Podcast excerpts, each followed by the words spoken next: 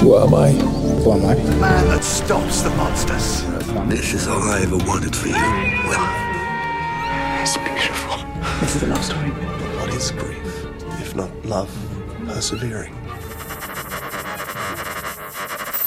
Buenas noches, sean bienvenidos a aquí Adictia Visual, donde el día de hoy pues vamos a hablar de Prey, esta película que se estrenó en Star Plus hace unas semanas.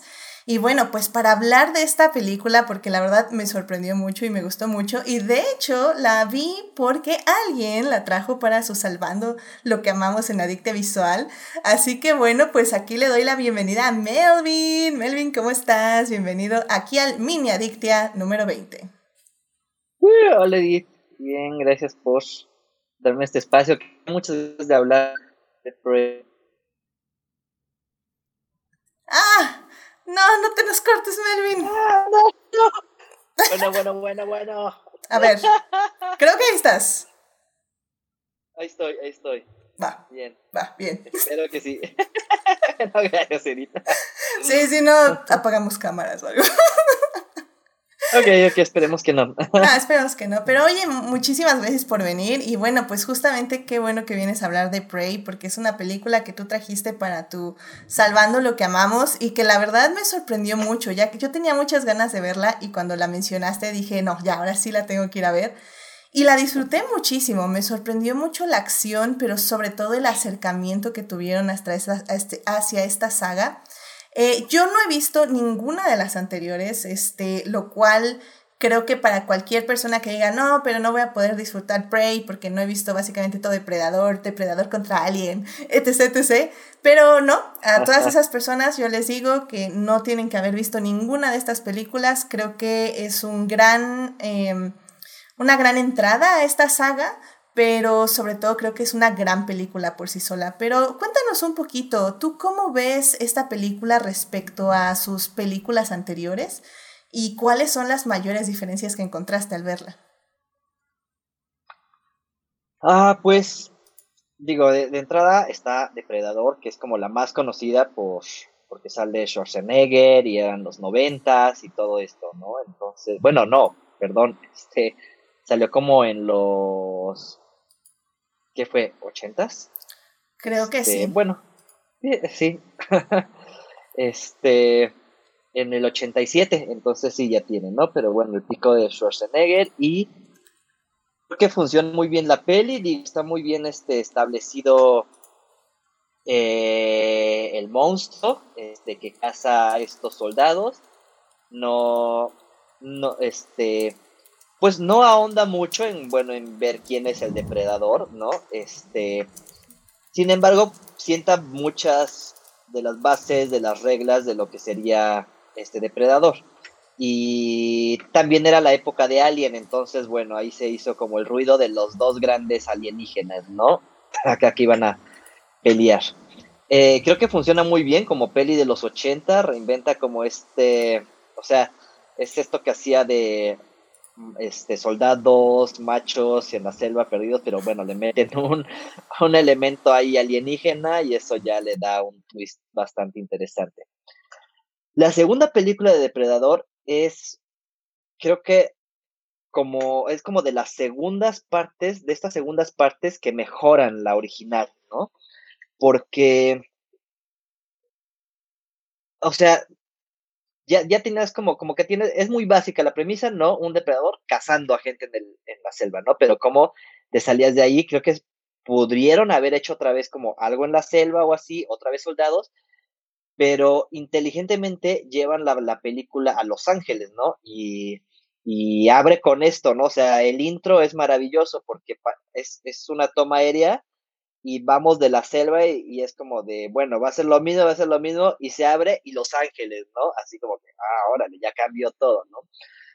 Y creo que es interesante porque aquí justo, pues los protagonistas son pues, bastante interesantes. Es este, si mal no recuerdo, es un policía, este, además este afroamericano, entonces bueno, ya te cambia como, o sea, pasamos del macho Schwarzenegger a este a este Danny Glover y este, y es este, este, una chica, este, ah, también es una detective, ajá, creo, este, María Conchita Alonso, también son los dos protagonistas, entonces se me hace como que, o sea, inteligente cambiar estos dos personajes, cambia Los Ángeles, el depredador se vuelve más peligroso, entonces creo que como secuela, o sea, es un poco lo mismo, es el cazador, ¿no?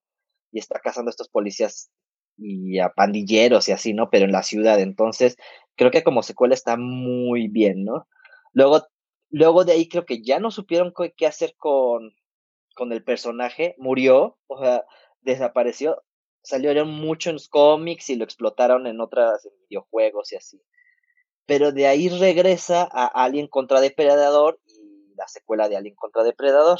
Entonces ahí crece ya más protagonista, ya como que, ok, ya sabemos más de esta raza, pero bueno, pues son de estas pelis crossovers, así que súper palomeras, ¿no? Aunque podemos rescatar cositas, pero nada. Y que, extrañamente esa sí la vi. la de Alien contra Depredador. súper palomera. Wow. Súper palomera. Ajá, ¿no? sí, fue un experimento interesante. O sea, pero que tenía que pasar, ¿no? Son de estas pelis que tienen que pasar porque ya es así como, sí, tenemos que verlos en vivo, ¿no? y eh, como que ahí le juegan al antihéroe, sobre todo en la segunda, le juegan más como, ah, bueno, son antihéroes, la raza no es tan mala, pero también siento que, pues no sé, decisiones de estudio que no supieron bien, pues seguir explotando esa, ¿no? Entonces, siento que las secuelas que siguieron fueron experimentos, ¿no? Después de eso, eh, viene una que se llama, eh, le llamaron Predators, que cambió porque dijeron, bueno, ya no va a ser en la Tierra y vamos a poner un grupo de desadaptados y los vamos a llevar a un planeta y que ahí se casen, ¿no? Fue de Robert Rodríguez, ¿no?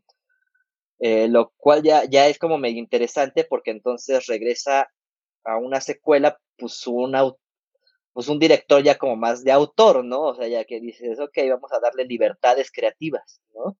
Y haz lo que quieras con las franquicias, ¿no? O sea, ¿no? Y plantea cosas interesantes, o sea, bajo la misma premisa. Creo que la única regla que hay que respetar es como, es un cazador y tiene que cazar a todos, ¿no? Entonces, es interesante porque pues al tener todas estas libertades, pues juega así con un montón de personajes criminales, este, yacuzas, unos altabancos y todo, y ves cómo usan sus habilidades contra los depredadores y ves quién gana, quién es más inteligente. Este, ahí lo que rescato es una toma kurosawaesca entre el yakuza y el otro que se enfrenta con su katana de viento en en pasto, en pastizal y todo bien, bien acá, ¿no? Entonces está, está, interesante, ¿no?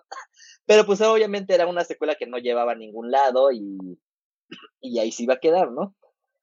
Y luego, eh, en un intento de rescatar la franquicia, hace una peli que se llama El Depredador, que pues está, creo que es la, la peorcita de todos, porque es, eh, o sea, creo que querían como medio modernizarlo, este, así como contar una historia que tuviera como lógica, meter como personajes ahí más interesantes, que no fuera así nada más que fueran casados, pero pues como que se cae, ¿no? Como que ni el depredador tiene tanto eh, peso, ni los personajes, ¿no? Entonces, y creo que en este, en este afán de rescatar la franquicia, le bajan mucho la, la calificación, entonces como que como que se vuelve, o sea, como que pierde mucho del encanto, ¿no? Este, una cosa rarísima. Entonces yo para mí era como, bueno, pues ya está muerta esta cosa.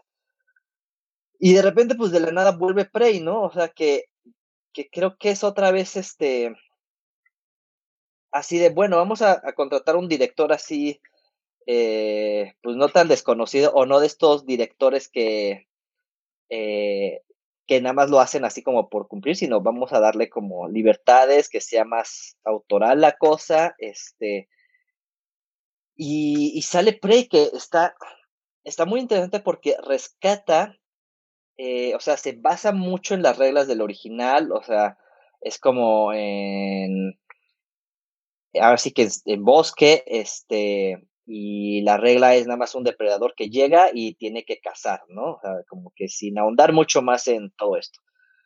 Y curiosamente funciona muy bien esta peli, ¿no? O sea, yo pensé, dije, bueno, a ver, pues va a estar así medio más de lo mismo, ¿no? Pero creo que el hecho de que el director haya, este,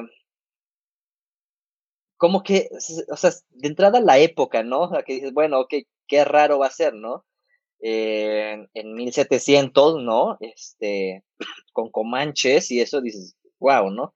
Pero funciona justo porque le da un peso importante a los Comanches, ¿no? O sea, como a esa cultura y como que le da peso justo a, a, a que no es, o sea, no es nada más como, ah, bueno, vamos a hacerlo con nativos americanos y ya, ¿no? Si no es nada más, no, a ver, es esta, es este, son los comanches y, y también vamos a poner este, a colonialistas franceses y que sean los más villanos que el depredador y también vamos a, este, o sea, vamos a hacer como, vamos a hablar como de América, de cómo se fundó América, pero también, pero ahí va a haber un depredador, ¿no? Entonces, creo que esos elementos es como, ok.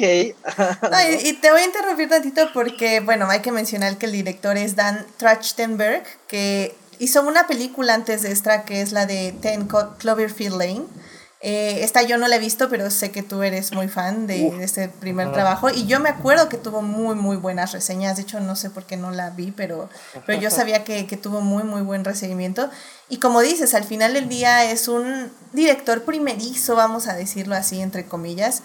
Y que sí, al final del día sí le dan toda la libertad creativa. Y eso también es lo que hace de esta película muy interesante. Porque se ve, o sea, se ve desde cómo elige, cómo se va a mover la cámara en el lugar, cómo se va a dirigir a los personajes, cómo los va a ir construyendo poco a poco, porque también creo que una de las cosas que me pareció también muy interesante, que como bien dices, o sea, ahora sí que hay, sí, la trama inicial es, llega depredador, empieza a cazar gente. O, bueno, en la forma en que lo muestran en la película es, empieza a, empieza a buscar a quién enfrentarse, que lo pueda derrotar. O sea, literalmente el depredador va buscando pelea. ya sea un oso, ya sea una serpiente. O sea, básicamente saber quién me puede derrotar. Planeta Tierra, aquí estoy. Y, y el asunto aquí es que esa es la trama principal, pero como bien dices, tenemos la subtrama, que es la historia de esta mujer que básicamente está tratando de probarse entre su tribu como una cazadora, no solo como una recolectora.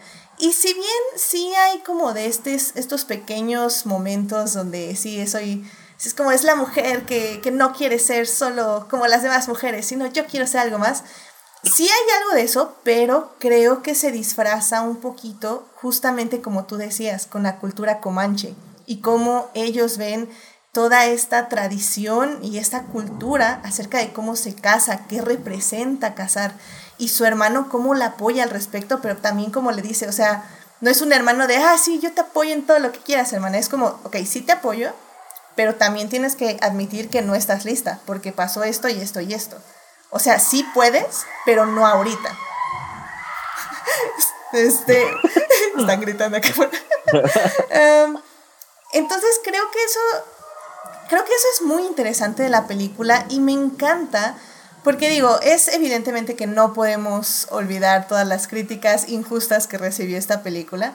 Y ya sabemos que siempre la, la más injusta es, es que la mujer que todo lo puede y todo lo sabe y, y es cuando tú dices, bueno, o sea, ¿están viendo la película realmente?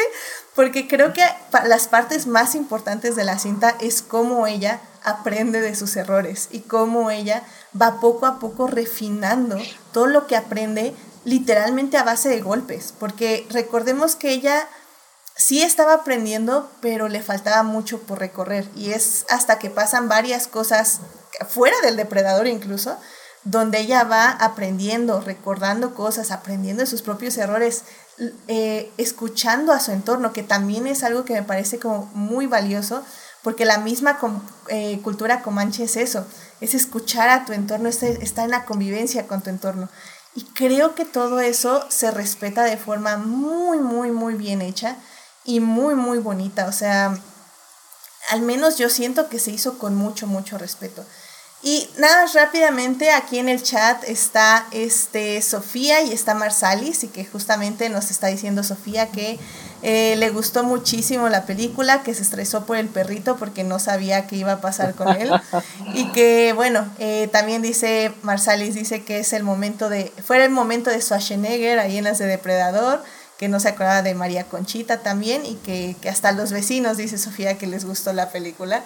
Así que sí, creo que al final del día es una película que se puede disfrutar mucho porque al final del día, Melvin, estamos hablando de todos estos detalles que fueron hechos de una forma espléndida, incluso lo que tú decías de estos colonizadores franceses, cómo muestran su violencia sin sentido de una forma tan terrible, pero tan directa y tan lógica.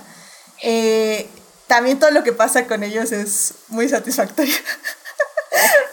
pero... Es que hay muchos momentos satisfactorios. Sí. Y pero justamente me gustaría que hablaras de eso, de, de, la acción, porque creo que está todo este contexto que es increíble y para mí que lo tengo una película de acción es muy, muy valioso, pero la acción en sí también es muy buena, ¿no? Sí, sí, sí, este, digo, nada más, este, recalcar, o sea, creo que rescató lo básico de, ok, depredador es un depredador, un cazador, ¿no? y se lo metió a todos, ¿no? A los que cazan los búfalos, a la cultura esta de que cazan con un propósito, o sea, increíble cómo entendió todo eso. Y claro, ¿no? O sea, después de toda esa filosofía, todas las partes de acción es como, wow, ¿no? O sea, cómo va, ahora sí que cazando a todos, matando a todos. La escena del oso es maravillosa porque justo como dices, no, no, no está nada más contra los humanos, está, igual se pega con el es como wow, ¿no? Así lo cambios de, los humanos que estaban peleando, este, y les mete un animal ahí raro, entonces como el estilo de pelea es bien diferente. Eh, cuando, que, e, estoy, estoy, tratando de recordar como las escenas, cuando se enfrenta a los franceses, creo que ahí sí, este, fue así como de, bueno, tienes como ocho personajes aquí que vas a matar, entonces escoge maneras creativas de matar a todos estos, ¿no? Y, y, justo, ¿no? O sea, lo, bello creo que de eso es que no termina de ser como tan sin sentido, sino primero te crea estos personajes súper odiosos que dices, los tiene que matar y los mata, ¿no? Entonces te quedas casi con eso de, ah, ok, qué, qué bueno, ¿no? Este, creo que al principio también este eh, no es del depredador, pero es del león, creo que está este este cuando va, a cazar de las primeras veces y están en el árbol y, y tienes ahí a creo que ahí, está, está un, hombre mansplaining a, a esta la joven y dices, puta, ¿no? O sea, ya déjalo en paz y se lo come el león, ¿no? Y es como, wow, chido, ¿no? y, digo, este, digamos que los efectos, ahí sí tengo que poner un paréntesis, sobre ah, todo los digitales, los CGI, ah, no son perfectos, pero se perdonan, la verdad. No, exacto, yo los dejé pasar, ¿no? Dije, ay, me voy a entrar, ¿no? Este, y, y luego la batalla final es muy satisfactoria, ¿no? Cuando cuando este Naru se llama la, la, protagonista, este, cuando Naru este ya se enfrenta bien con el depredador, es, es, es hermoso, ¿no? Porque se enfrentan como un poco muy tú al tú, ¿no? Y este, y como dices, no fue una, no fue que Uda llegó y ya se las supo todas, ¿no? Sino más bien que fue aprendiendo, se lo fue, o sea, la manera en que enfrenta al depredador es muy inteligente, ¿no? Se nota.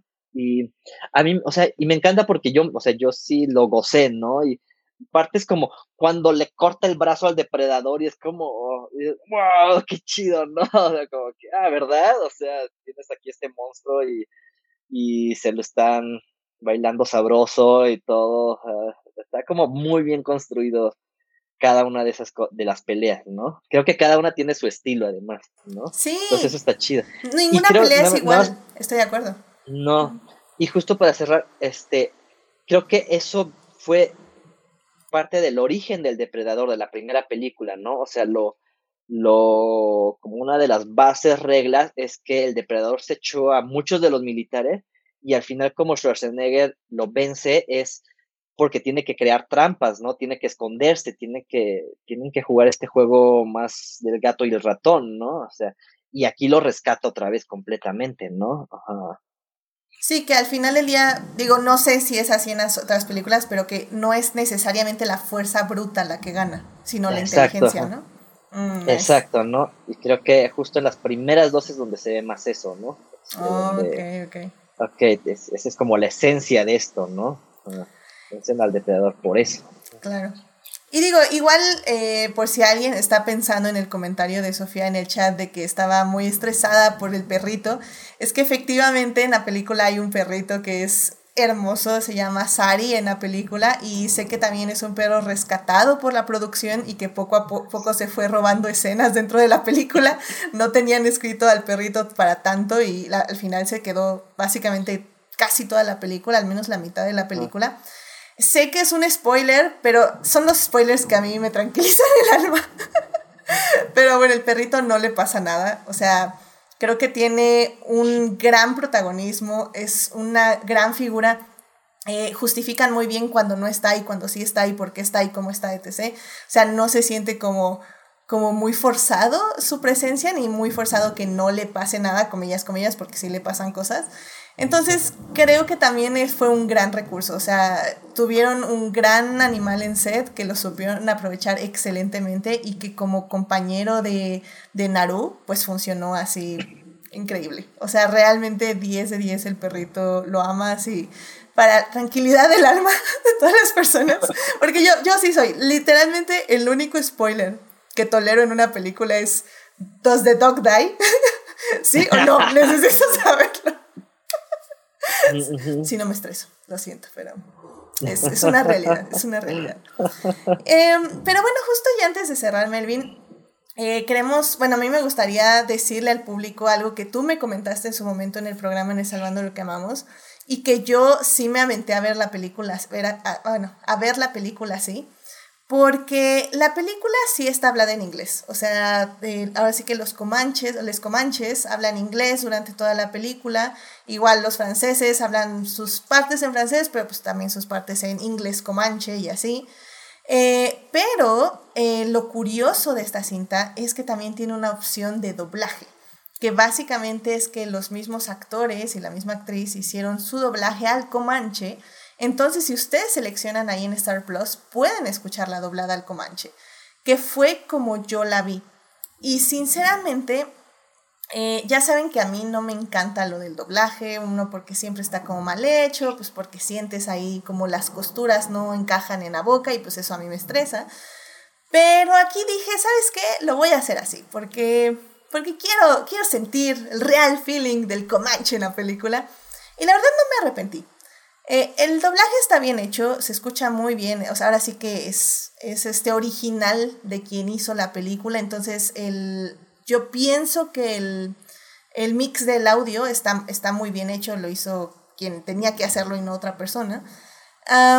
sí hay momentos que la boca no queda increíble y que sí sabes que se siente que está dobladito y así, pero sinceramente a mí me ayudó muchísimo para el feeling de la película. De hecho, lamento mucho que no hayan grabado la película así, que la hayan grabado en inglés. Eh, sobre todo porque siento que ya estamos en el 2022. O sea, eso era como en los 90 en los 2000 O sea, ahorita ya, poco a poco ya hemos visto más películas en sus idiomas originales y que no necesitan hacer este tipo de, eh, ¿cómo se llaman? Eh, es disbelief, donde tienes que sabes que están hablando comanche, aunque estén hablando en inglés. Entonces, pues qué lástima que no quisieron grabarla en comanche, pero al menos creo que tienen ahí la opción, ¿no? Y digo, tú Melvin la viste en inglés, pero no sé si has podido echarle un ojo ahí a la versión de comanche. No, no he podido todavía, y sí se me antoja, y sí fue lo que me, me sacó mientras veía la peli, ¿no? Porque sí está como también como contada a la época, ¿no? Que o sea, justo lo padre es que aunque ves como una nave gigante y una alienígena con tecnología pues moderna, digamos, este entra, ¿no? dentro de este mundo este pues digamos más primitivo, no, quisiera decirlo así más, pero sí, ¿no? Menos tecnológico, digamos. Menos tecnológico, gracias. sí, porque primitivo no es. No, Digamos no, que tenían hasta más cultura de sanación más avanzada que la nuestra. Exacto, exacto. Pero sí. Más, más menos Sí, ¿no? tecnológico. O sea, Ujú. menos tecnológico, ¿no? Incluso el diseño del depredadores va, ¿no? Con ese mundo. Entonces, pero sí, lo que me, me sacaba era como el idioma, como, ah, pero ¿por qué hablan inglés, no? Ya después me enteré y dije, ah, sí existe, ¿no? Este, y lo padre también es que todo el elenco fue eh, los que hicieron el, el doblaje. Entonces, es, pues, está muy chido eso, ¿no? O sea, todos sabían este Comanche. Entonces, sí, o sea, creo que ahí sí fue una decisión eh, pues del estudio, ¿no? Así como, oh, no, no, no, los, nosotros no leemos subtítulos, ¿no? Pero, pero qué bueno que al menos hubo una vertiente ahí, ¿no? De decir, bueno, pero vamos, va a haber una versión doblada, ¿no? Sí, que creo que es lo que yo le recomendaría a les escuchas. O sea, véanla en Comanche. Em. Al final les digo, a mí, a mí sí me estresa, pero es un poco porque es parte de lo que me dedico ver que esté bien sincronizadas las cosas. Entonces, como, ah, no hay sync, me estresa.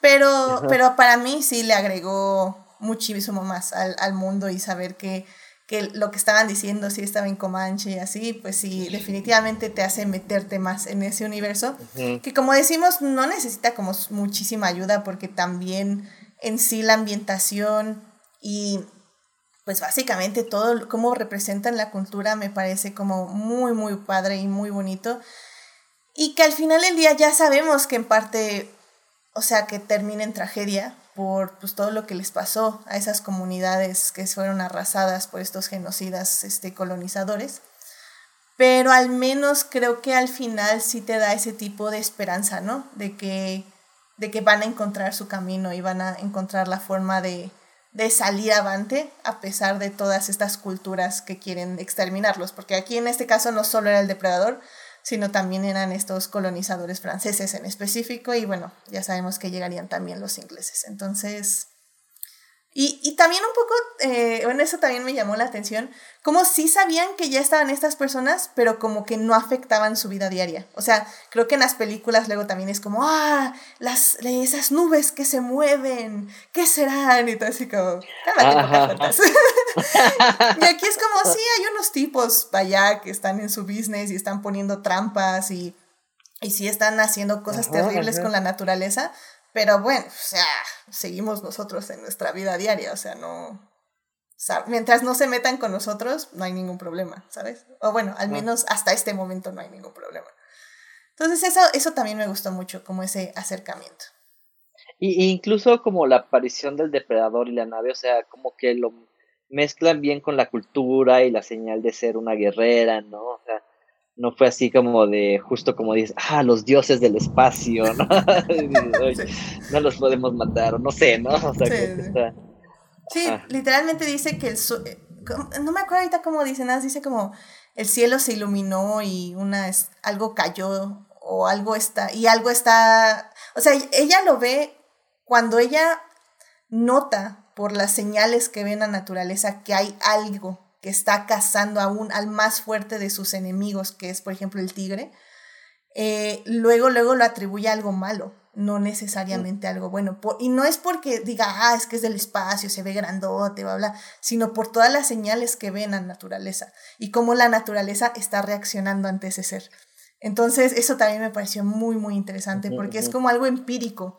O sea, no lo dejan como decimos, o sea, ah, la luz en el cielo y todas esas cosas, pues básicamente xenofóbicas y racistas, sino que realmente es como, oye, o sea, mira, esta, esta serpiente, nadie se comió la carne y le sacaron los huesos, o sea, eso no, eso no es normal, o sea, algo está pasando ajá. aquí. Entonces, todo eso me gustó muchísimo, la verdad. Sí, sí, sí. Pues unas últimas palabras de la película, Melvin, que le quieras compartir a nuestro público. Mm, Pues dense la oportunidad de verla, es sorprende, vale mucho la pena. Este, y como dice, aunque no hayan visto nada, creo que es una buena peli que se defiende por sí misma. Este, y, y ven, veanla en Comanche. Eso. Sí, véanla en Comanche. Yo creo que no. No se van a arrepentir. Está, está bastante interesante verla así. Y pues está la opción, o sea, no es ni siquiera como que tienen que buscar ahí un DVD mix-up, no sé, bueno, ya nadie ve DVD, ya nadie hace DVD. o sea, está ahí, literalmente cambian el idioma y ponen Comanche. Entonces, no hay ningún problema, así lo pueden ver. Pues bueno, pues muchísimas gracias por escucharnos hoy hablar de esta película Prey. Ya con esto marco también el regreso de los mini adictias.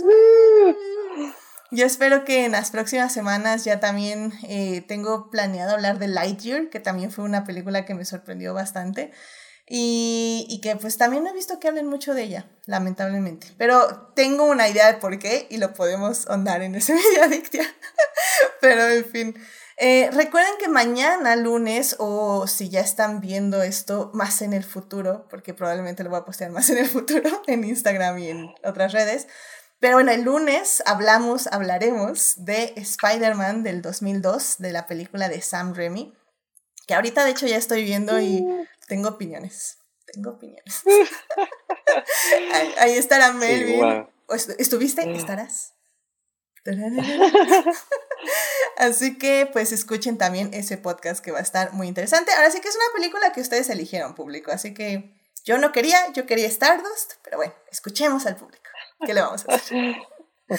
Pero bueno, Melvin, muchísimas gracias por acompañarnos aquí en el Mini Adictia y pues nos estamos escuchando. Así que gracias por venir, cuídate mucho. Gracias, sí, también. bye. bye. Gracias, nos escuchamos luego. Bye bye.